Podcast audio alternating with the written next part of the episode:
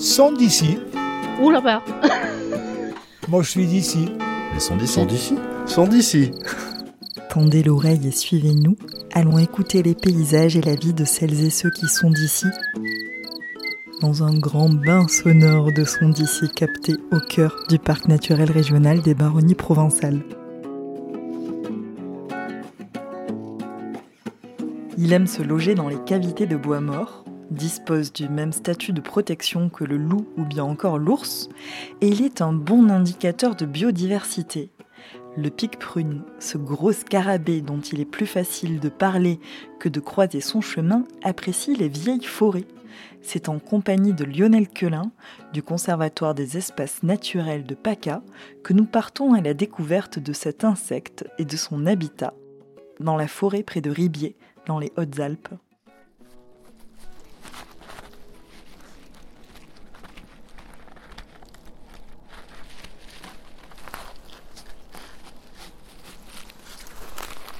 Là, je vais devoir monter dans, dans un chêne là. Alors ça va qu'ils sont pas trop, pas trop hauts, ils sont assez branchus.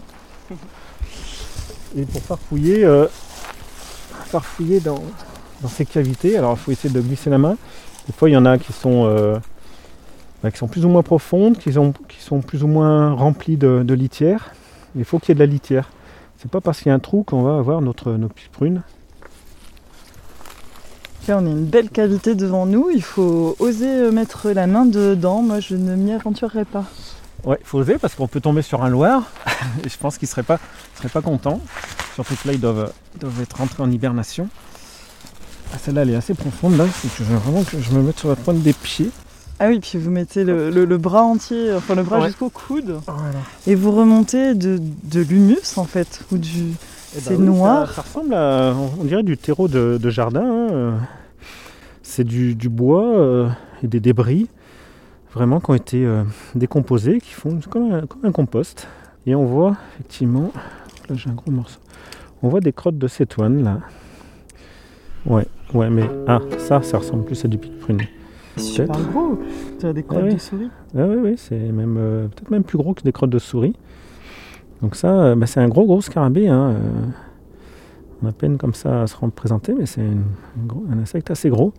Alors on ne le voit pas, le problème c'est qu'il est très discret et quand il est à l'âge adulte, même certains individus ne sortent pas de l'arbre. Mais après, il y a certains qui s'envolent, qui vont euh, se reproduire dans d'autres arbres pour qu'il y ait un peu, de brassage génétique quand même. Donc voilà, là on reconnaît euh, pic prune avec, euh, avec une sorte de, ligne euh, d'incision là sur un des, bouts. Donc ça, typiquement, c'est c'est des de pic prune. Grosse crotte.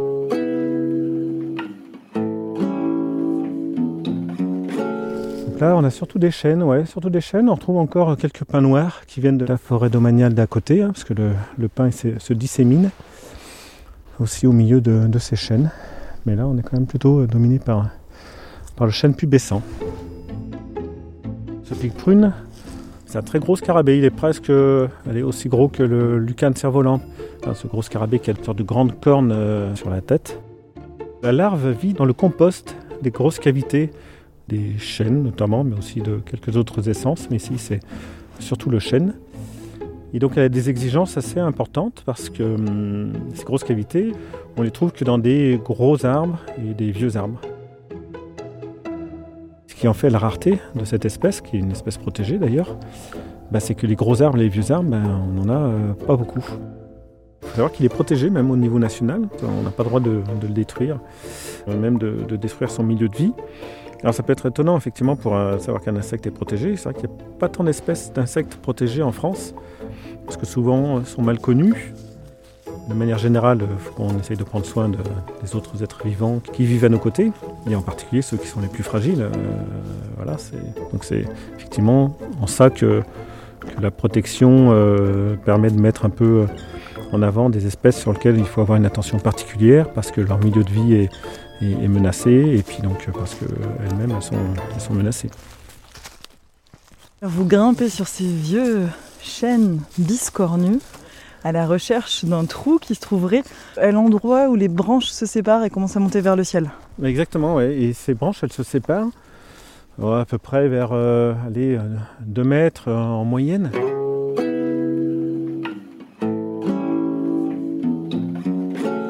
Cette chaîne éclair, elle est issue d'une histoire sylvo-pastorale. C'est-à-dire que c'était plutôt un endroit où on venait faire pâturer les bêtes, où euh, en même temps qu'on faisait pâturer, on récoltait uniquement les branches. Donc ça, c'est une pratique, euh, euh, ça a été abandonné il y a moins une centaine d'années. Donc on coupait uniquement les branches pour faire des fagots avec les feuilles, et ça servait à nourrir les, chèvres pendant l'hiver, et puis les branches servaient aussi à faire du, petit bois de chauffage. Mais on ne coupait pas les, troncs à la base. Donc ces chênes, ils refaisaient des, branches, mais en même temps, toutes les blessures qui apparaissent normalement chez des très vieux chênes quand ils ont 300, euh, 400 ans, donc euh, des très gros chênes, bah là elles se sont formées euh, beaucoup plus tôt et elles ont pu abriter du coup des espèces comme notre pique prune beaucoup plus précocement. Quoi. Donc c'est à la fois une sorte de patrimoine de biodiversité, mais aussi un peu culturel, historique par rapport à des pratiques qui, qui, qui, s'appellent l'aramé d'ailleurs, c'était le nom, l'aramé, qui, qui sont maintenant abandonnées. Et ces, pratiques-là ont permis de, sauvegarder une biodiversité qu'on retrouve difficilement en forêt.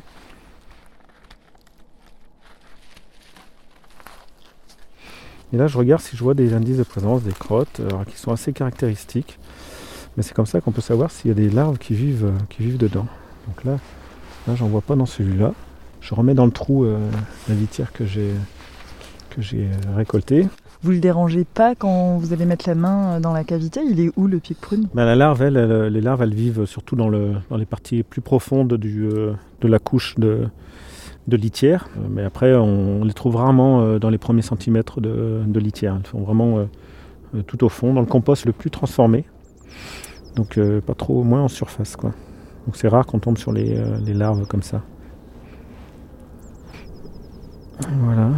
Donc c'est comme ça qu'on essaie de chercher la, présence de l'espèce.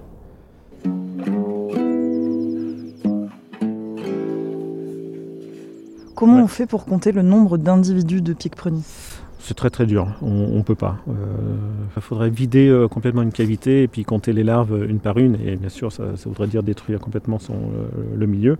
Donc ça, non, non, on est incapable de, compter le nombre d'individus. Ce qu'on essaie de savoir, c'est par exemple le nombre d'arbres qui abritent une, petite population. Quoi. Donc ça, on peut essayer d'estimer, même si ça reste des estimations, parce qu'on ne peut pas visiter tous les arbres. D'ailleurs, il y a des cavités euh, dans lesquelles on ne peut pas rentrer la main, donc euh, on ne peut pas savoir s'il y en a dedans. Donc non, non, ça, on n'a pas de ce genre d'informations. Par contre, ce qu'on sait de manière plus générale, c'est que les vieux arbres et les arbres à cavité euh, abritent les deux tiers des espèces d'insectes forestiers qui vivent, qui est dépendante de ce bois mort et de ces, euh, de gros arbres à cavité. Donc euh, l'idée, c'est effectivement essayer de préserver euh, ces zones refuges de biodiversité.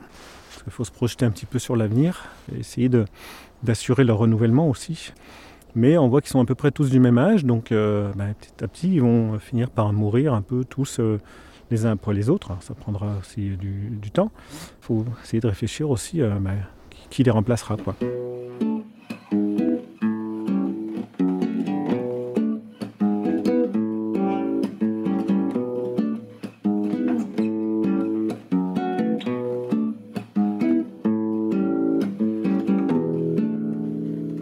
Là, je vais remettre cette litière en place.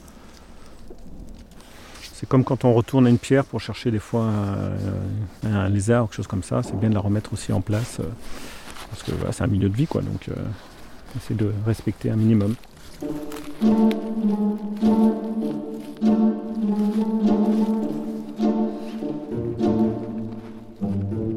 Un nom qui est joli, Pique Prune, il le tire d'où? Alors oui, ça c'est un, peu étrange. Alors le côté pic, on ne sait pas trop, euh, mais le côté prune, effectivement, il dégage une odeur très particulière de prune. Et ça, on le sent bien euh, quand on met le nez dans les cavités au mois de juillet, à l'époque où il y a des imagos, donc les adultes, les larves sont transformées en, scarabées. Et là, effectivement, il dégage cette odeur-là, qui euh, a priori devrait sans doute correspondre à ce qu'on appelle les phéromones, hein, c'est euh, pour attirer euh, le, conjoint. Il y a des les insectes communiquent surtout par, par des odeurs. Et, en tout cas, nous, on perçoit clairement une, odeur de prune.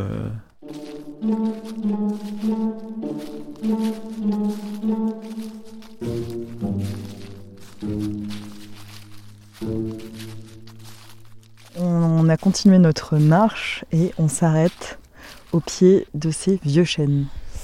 Voilà, donc là on est, euh, bah, je pourrais dire qu'on est sous Pierre un pied à peu près.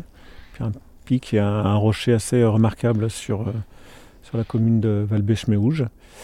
Et là on a sur ce versant euh, un peuplement euh, de, effectivement, de plusieurs centaines de, de chênes sur lesquels il y a eu la ramée.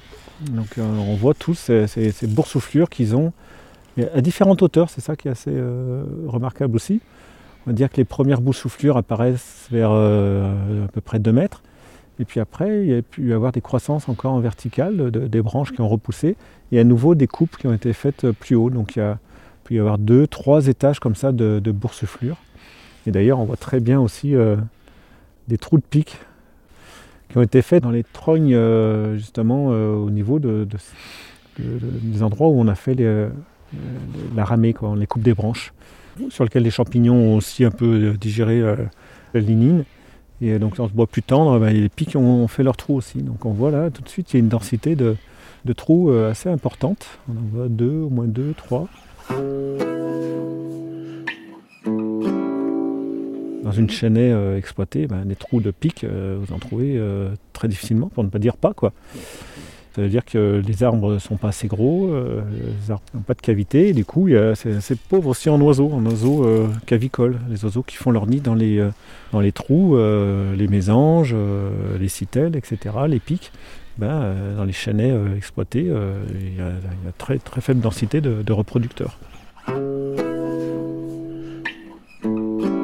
Ici, on est dans une forêt qui est laissée en libre évolution et dans laquelle on retrouve euh, en fait une très riche biodiversité parce que l'humain ne vient plus euh, euh, récolter d'arbres. Effectivement, c'est un boisement qui est, il n'est pas exploité, ça c'est sûr, au niveau du bois. Il n'a pas l'air d'être pâturé non plus, mais ça c'est donc il pourrait très bien y avoir une, tout à fait, a une cohabitation entre pâturage et, euh, et puis euh, et puis ces vieux arbres. D'ailleurs, c'est leur histoire, hein, c'est comme ça qui euh, leur origine. hein, ils étaient associés à du à du pâturage aussi. Et ça vous fait quoi euh, quand vous découvrez des indices de présence du pic prune dans ces vieilles forêts? Normalement, c'est un habitant euh, qui devrait être présent dans toutes nos forêts, mais il se trouve qu'effectivement, euh, c'est plus du tout le cas du fait de, de mode d'exploitation qui ne laisse plus de place aux, aux- aux gros arbres et aux vieux arbres. Donc quand j'en trouve un, bah, effectivement, ça me, laisse dire euh, que bah, voilà, ici au moins, euh, on retrouve un pan de la biodiversité euh, qu'on devrait retrouver dans nos forêts, et puis donc, ça donne envie de le préserver. Et puis c'est un peu ces zones refuges qui pourront peut-être permettre à terme de, à ces insectes, mais aussi aux oiseaux, ou aux chauves-souris, etc., de, coloniser d'autres forêts quand ça deviendra plus favorable pour eux.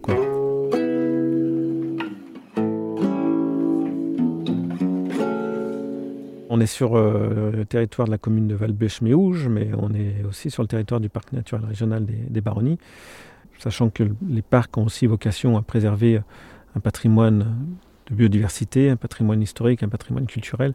Là, on a, un mélange de, tout ça. Donc, naturellement, le parc était intéressé pour travailler sur ce sujet-là. Et plus largement, l'idée, c'est de travailler sur une trame de vieux bois, c'est-à-dire sur une échelle plus large, la préservation de, vieux boisements qui permettent à ces euh, populations de- d'espèces de se maintenir euh, sur le long terme.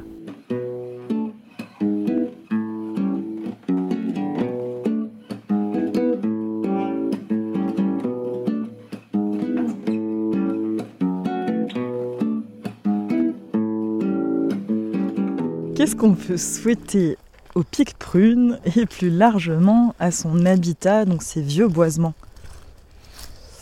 Bon, bien sûr, au pic prune, euh, lui, il a des, besoins assez simples, mais qui sont quand même pas si faciles à, à remplir que ça. Donc, euh, donc l'idée, c'est qu'il y ait toujours des, vieux arbres euh, qui puissent abriter ces populations-là, de façon un peu plus large. Effectivement, on peut souhaiter d'avoir des, de préserver déjà ces, vieux peuplements de, de chênes, qui sont vraiment des peuplements reliques, hein, des, zones refuges pour, euh, pour de nombreuses espèces, en voyant quand même un moyen, voire long terme, essayer de- d'avoir des, des peuplements qui seraient euh, traités euh, différemment, ou en tout cas on permettrait de- des arbres de, de grossir pour renouveler euh, ces, ces habitats-là, et avoir des forêts un peu plus diversifiées que les chênaies traitées euh, en taillis euh, et en coupe à blanc. Merci Lionel Quelin. Ce podcast est réalisé par Alice Roy, Onde Sonore. produit par le Parc naturel régional des Baronnies provençales, avec le soutien des régions Auvergne-Rhône-Alpes, Sud-Provence-Alpes-Côte d'Azur et des départements de la Drôme et des Hautes-Alpes.